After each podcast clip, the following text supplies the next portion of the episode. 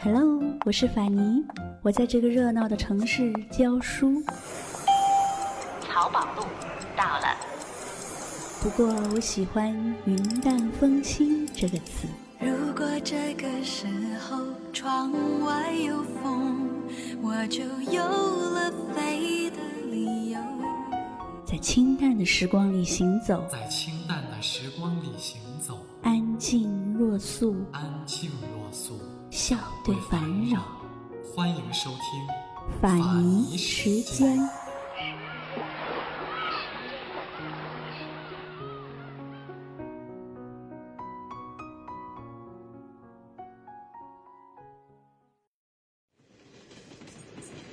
青藏铁路如同一道天梯，从城市的喧嚣通向高原的寂冷。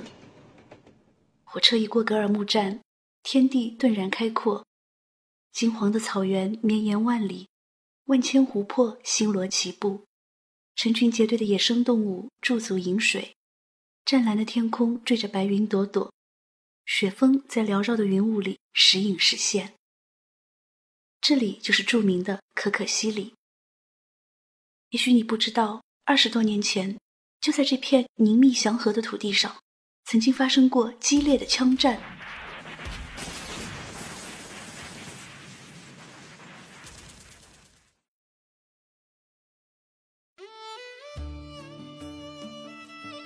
可可西里在蒙语里的意思是“青色的山梁”，它位于青海省玉树藏族自治州西部，总面积达四点五万平方公里。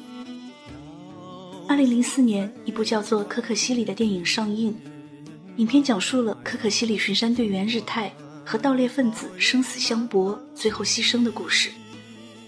而我们本期节目的主人公，正是电影中日泰的原型，为保护可可西里的藏羚羊而壮烈牺牲的藏族干部杰桑索南达杰。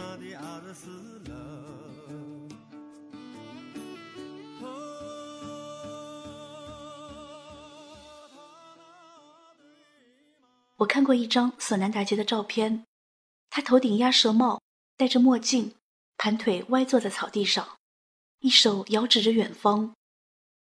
这个形象一点也不高大，甚至带点痞气。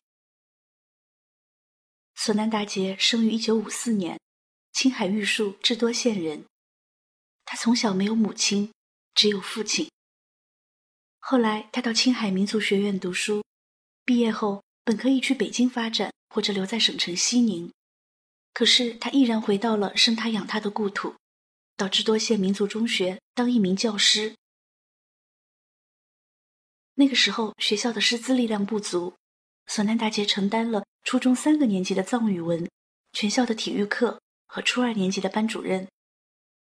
为了完成繁重的教学任务，他经常挑灯备课、批改作业，同时他也真心爱护学生。有一回，学校搞勤工俭学，组织学生到崖琼山采挖虫草。一位学生在山上突患急性阑尾炎，然而四周没有牧户，也借不到马匹，索南达杰就背起这位学生，连夜赶了近四十公里山路，把他送进了县医院。后来，索南达杰担任智多县文教局副局长，主持全县的教育工作。他深知。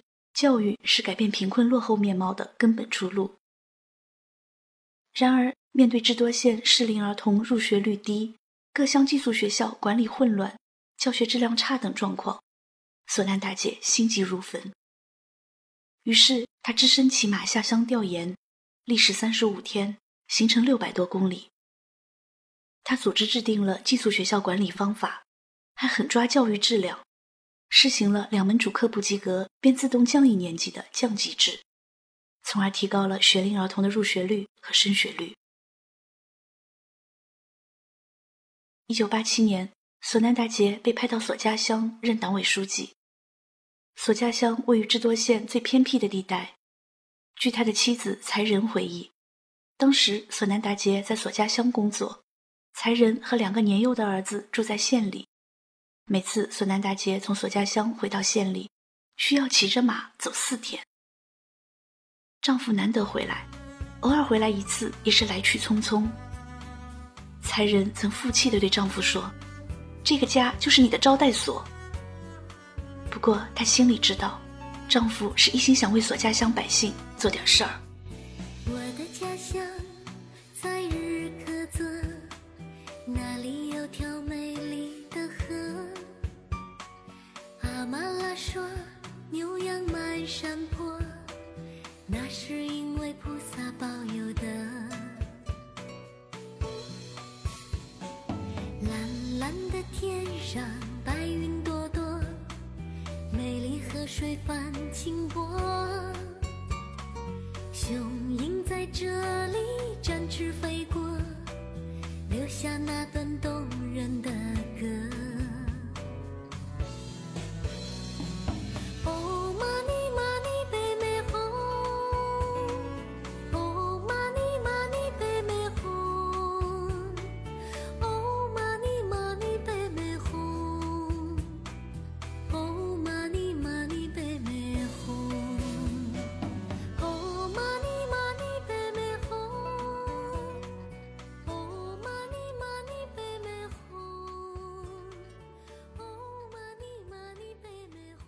索家乡交通闭塞，气候严酷。两年前暴风雪曾袭击那里，乡里的二十六万头牛羊有二十二万头冻饿而死。牧民们一生积聚的财富，在顷刻间化为泡影。看着牧民的生活极度艰苦，索南达杰落泪了。索南达杰明白，光靠畜牧业，牧民无法致富。一场雪灾就能毁了一年的生计。于是他把目光投向可可西里。索家乡有五万六千平方公里的土地，可实际上牧民们只在不足两万的地方放牧，其他被称为可可西里的地方是无人区，至今无人管理。可可西里气候严寒，氧气稀薄，缺乏淡水，是人类生命的禁区。不过那里却是野生动物的天堂，藏羚羊、藏野驴、野牦牛等许多高原珍稀动物在那里生活。而且可可西里还有丰富的矿产资源，索南达杰希望开发和利用好这些矿产资源，使它们产生经济效益，从而带领索家乡百姓致富。不过，关注可可西里矿产资源的。可不止索南达杰。那个年代，坊间传闻可可西里有金矿，于是青海、甘肃的大批农民进到可可西里采金，无人区里掀起了淘金热潮。许多人进入可可西里，用最原始的方法开矿淘金，导致河流污染、水源枯竭、土地沙化等一系列问题。到八十年代末，可可西里的采金乱象已近疯狂。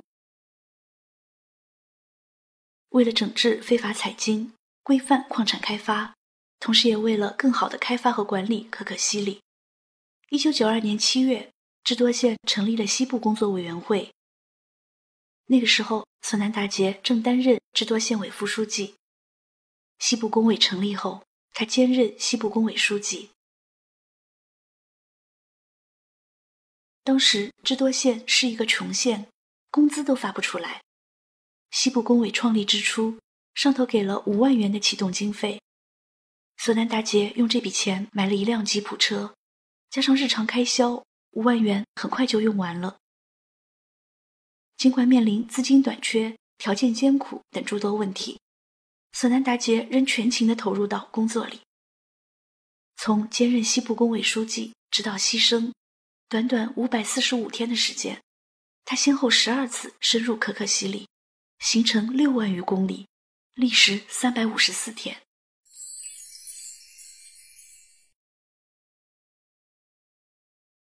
记得第一次去可可西里，索南大街的包里放了一本工业矿产手册。进入可可西里后，眼前的景象让他们大吃一惊。一路上，他们看到许多藏羚羊的尸体，有的只剩骨架，有的骨肉完整却被剥了皮，血肉模糊。原来淘金者们在胡乱开矿的同时，还发现了藏羚羊的价值。那时，一张藏羚羊皮在中印边界能够卖到一千五百元，而用藏羚羊皮加工成的名叫沙图什的头巾，一条的售价竟高达五千美元。于是，在巨大的经济利益驱动下，淘金者们同时也成了盗猎者。他们开着车朝羊群射击，通常一次能射死一两百只。他们的武器装备很先进，步枪、五四、七七式手枪都有，藏羚羊很难逃脱。藏羚羊被射死后，盗猎者们剥下它们的皮，装入麻袋，用卡车运到格尔木或拉萨的黑市，卖给羊皮收购商。再雇人从羊皮上把羊绒一点点的摘下。面对此情此景，索南达杰叹息着说：“这里不是无人区，而是无法区啊！”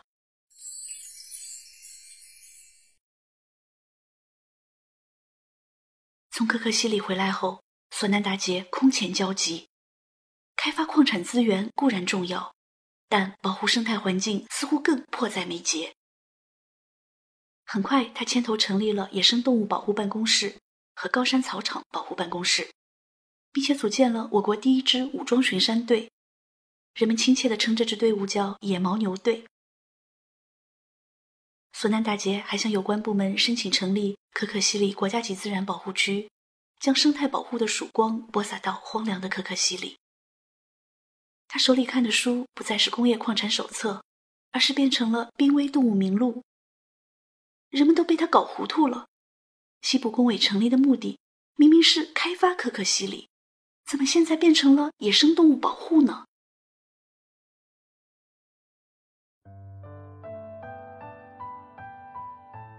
索南达杰率领巡山队员一次次深入可可西里，进行矿产考察和反盗猎。可可西里的自然环境极其严酷，无人区的海拔都在五千米以上，氧气稀少。昼夜温差极大，冷的时候突然冷到零下十几度，热的时候又会热到四五十度。到处都是沼泽、冰面，车子一不小心便陷落下去。方圆万里都是一样的景色，眼睛看久了会干涩。周遭一片死寂，只能听到车子发动机的声音。那里的湖泊几乎全是咸水湖，没有一个可供人食用的淡水湖。苏南大姐他们进入可可西里，大部分时候都没有帐篷，就睡在卡车车厢或吉普车里。每次睡下去，全身冻得麻木，听着外面冷风呼啸，担心着第二天冻僵的身体还能不能化开。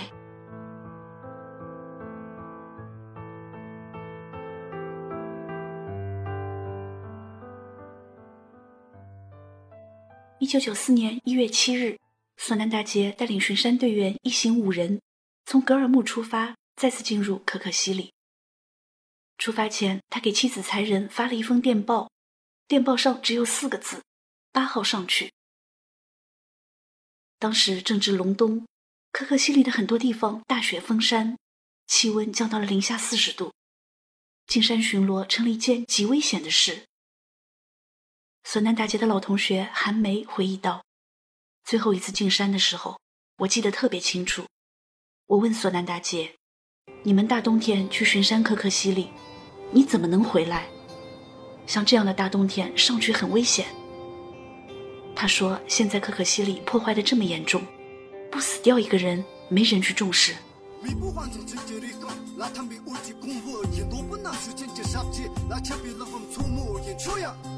蒙古骑起拉布吉，东往西，那个隆隆车五里半，车车嘛滴滴嘟，滴滴嘟，东往西，赶上这头车龙，坐上它一去不迷路。那个野马牛，啥子么上炕这头车龙，成都带一截比皇家，野马牛。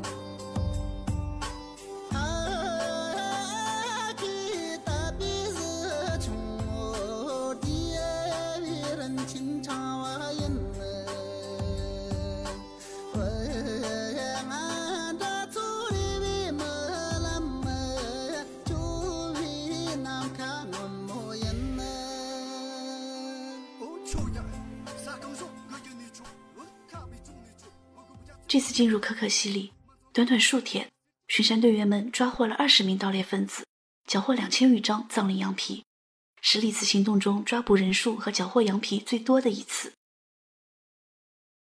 索南大街他们开着车，一路监视和押送着盗猎分子的车队，连日的赶路使所有人都疲惫不堪。二十名盗猎分子中有两人患有肺水肿和枪伤。一月十六日，索南达杰临时决定让他的秘书扎多和司机才扎西把那两个受伤的盗猎者先带回格尔木治疗。临行前，他和扎多互换了手枪。索南达杰把自己那把上膛快又轻巧的七九式手枪给了扎多，换回扎多那把老式的五四式手枪。他还告诉扎多如何从草地和冰块上辨认方位，如何寻找北极星。他还不忘警告那两个伤病盗猎者：“如果你们敢动他们一根毫毛，我下辈子不做书记了，专门抄你们的老窝。”就这样，巡山队只剩下了索南达杰、金彦祖和韩卫林，他们三人押送着剩下的十八名盗猎分子。他们明明有两副手铐，可是，在零下四十度的气温下，索南达杰没有忍心把手铐给盗猎分子铐上。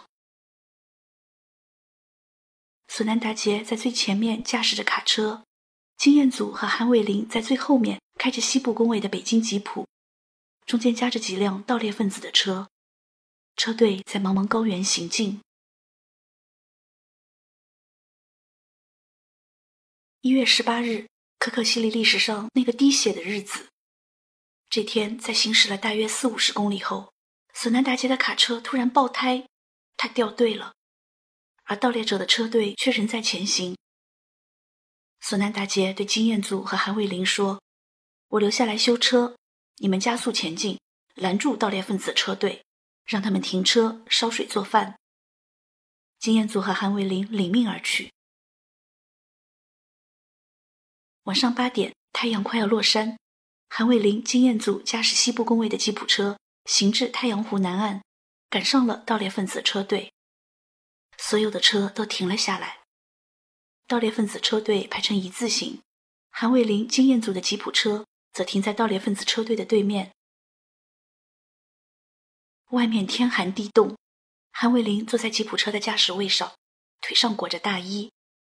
金彦祖走下吉普车，来到对面盗猎分子车前，询问道：“你们怎么不烧水？”一个身材高大的盗猎分子下车：“水烧着呢，局长。”外面太冷了，进车里坐坐。那些盗猎者都管政府的人喊局长。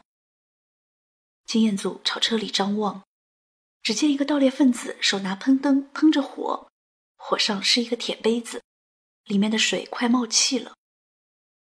金彦祖好几天没喝水吃饭了，那杯热水的诱惑力太大了，于是他钻进盗猎者的车，坐上了后座。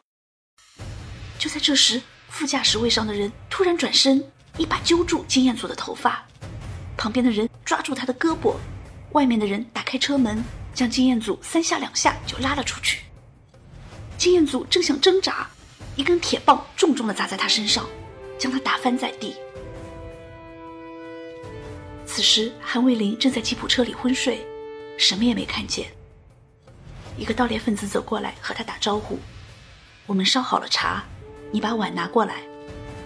韩卫林比金彦祖警惕，不要了，我不喝茶。再说我也没有碗。我们有，给你端过来。那人很殷勤。过了一会儿，那人一手端碗开水，一手端碗炒面走了过来。韩卫林打开车门，伸出双手去接水和炒面。眼看要接到时，那个人手一松，两只碗掉在地上。啊！韩卫林不由得叫了一声，那个人顺势抓住他的双手往外急扯，韩卫林的腿上裹着大衣，无法借力，扑通摔倒在地。此时，一个盗猎分子从另一边打开车门，抢走了副驾驶位上的冲锋枪，然后七八个人围上来，一阵毒打，韩卫林被打昏了过去，醒来后又是一阵毒打，很快。他被打得血肉模糊，神志不清。最后，韩卫林和金彦祖一起被扔到西部工位的吉普车里。金彦祖被反绑在后排座上，头上戴了狐皮帽，挡住了眼睛；韩卫林则被反绑在驾驶位上，嘴里塞了床单。他身体不能动，但是眼睛却看得清清楚楚。夜黑得愈加深沉恐怖。借着一束束车灯，韩伟林眼看着盗猎分子拿回被缴获的几十支枪，眼看他们人手一枪，把一辆辆车排成弧形的车阵，面朝着索南达杰将会到来的方向。排兵布阵结束后，所有的车灯全都熄灭，可可西里陷入死一样的沉寂，那恐怖的气氛。令人窒息。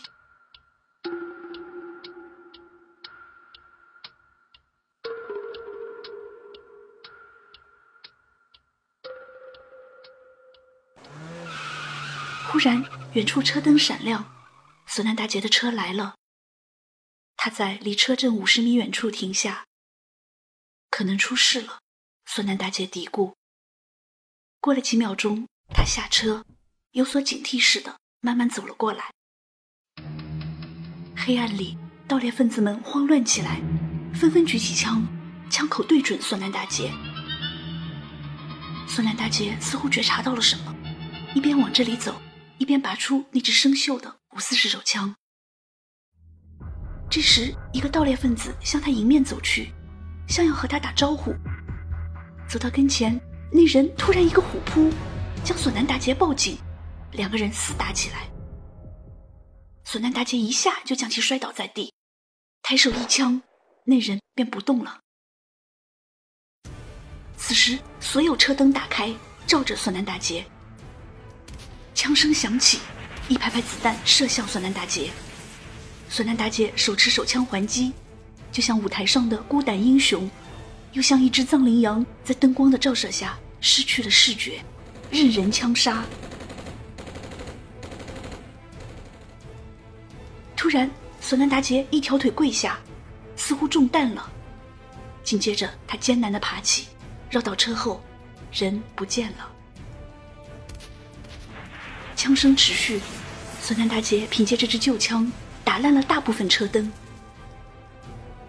这时候，一个盗猎分子打开一盏完好的车灯，想要定位索南达杰。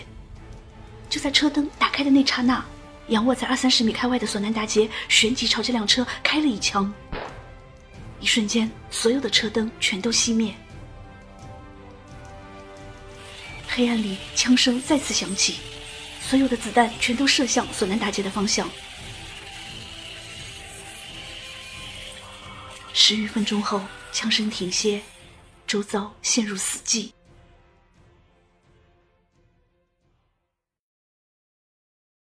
盗猎分子们不知道索南达杰的死活，没敢走近他，从此各自逃命。枪战里，金彦祖和韩伟林也挣脱捆绑逃跑。索南达杰匍匐在地上，一动不动。一颗价值两毛钱的小口径步枪子弹，击中了他大腿和小腹之间的动脉，血凝结在他的黑色皮裤里。夜色如墨，烈风似箭，如泣如诉的飞雪覆盖了辽远的可可西里。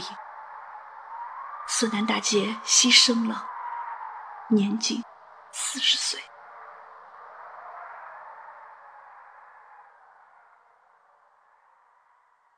第二天天刚亮，当双手冻僵的金彦祖用两个指头捏着一把马刀冲回现场的时候。死去的索南达杰已冻成一座冰雕。只见他俯卧在地，双眼圆睁，短须和头发上满是灰尘。那把五四式手枪已掉在地上，右手却仍然保持着扣动扳机的姿势。呼啸的野风变成一只只巨眼，愤怒地凝视着苍茫的大地，连沉默的天空也发出了惊叹。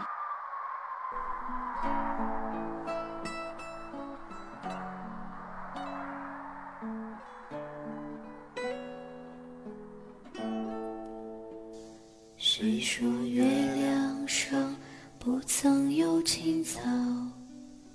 谁说可可西里没有海？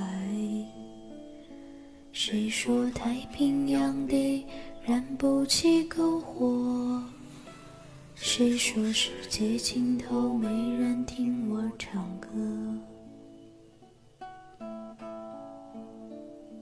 谁说戈壁滩不曾有灯塔？谁说可可西里没有海？谁说拉姆拉措闻不到沙漠？谁说我的目光流淌不成河？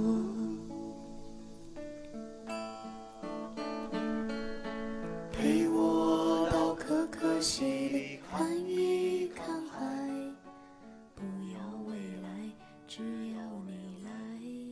经验组试图将索南大街的遗体运出荒漠，无奈车陷泥河。当智多县公安局的救援人员赶到的时候，孙楠大姐已经在车里躺了四天四夜，身上覆盖着藏羚羊皮。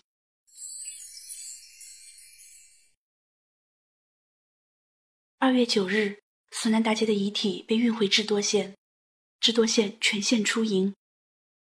妻子才人在多日的望眼欲穿后，心力交瘁，神志模糊。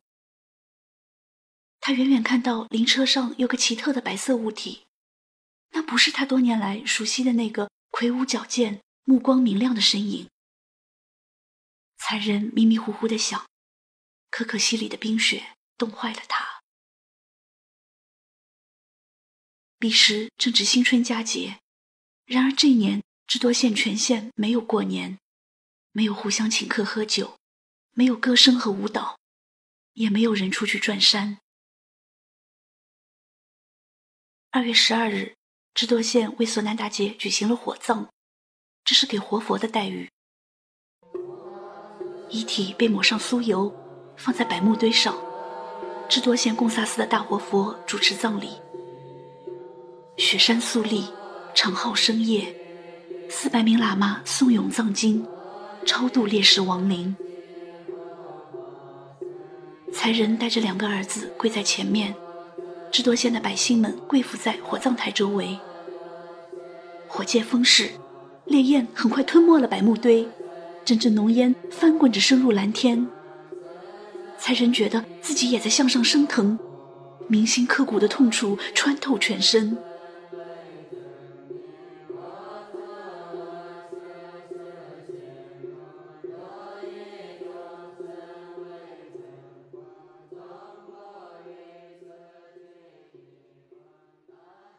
索南达杰去世后，中共青海省委授予他“党的优秀领导干部”称号，中国国家环保局林业部授予他“环保卫士”的称号。英雄喋血，但可可西里的故事远没有结束。那声枪响，让世人认识了可可西里和藏羚羊，也唤起了一代人的环保意识。更多的人走进可可西里，关注那里的生活。关注那里的藏羚羊。一九九七年九月十日，可可西里建成了中国民间第一个自然保护站，并且以索南达杰的名字命名。一九九七年十二月，国务院公布可可西里为国家级自然保护区。二零零八年，藏羚羊当选为北京奥运会的吉祥物。二零一七年，可可西里被正式列入世界遗产名录。如今，可可西里已经多年没有发现盗猎分子了，藏羚羊的数量也在逐渐恢复，一切都在向着索南达杰期望的那样慢慢变好。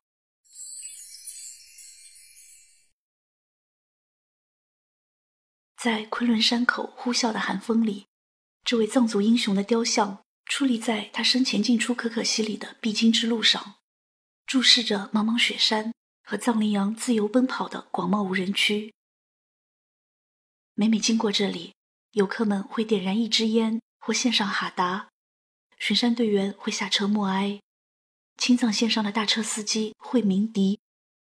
他们都以自己的方式向英雄表达着敬意。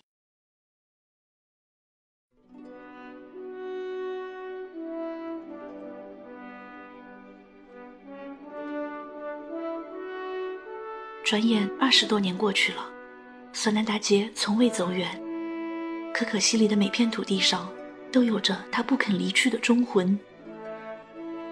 让我们记住他的名字，杰松·索南达杰。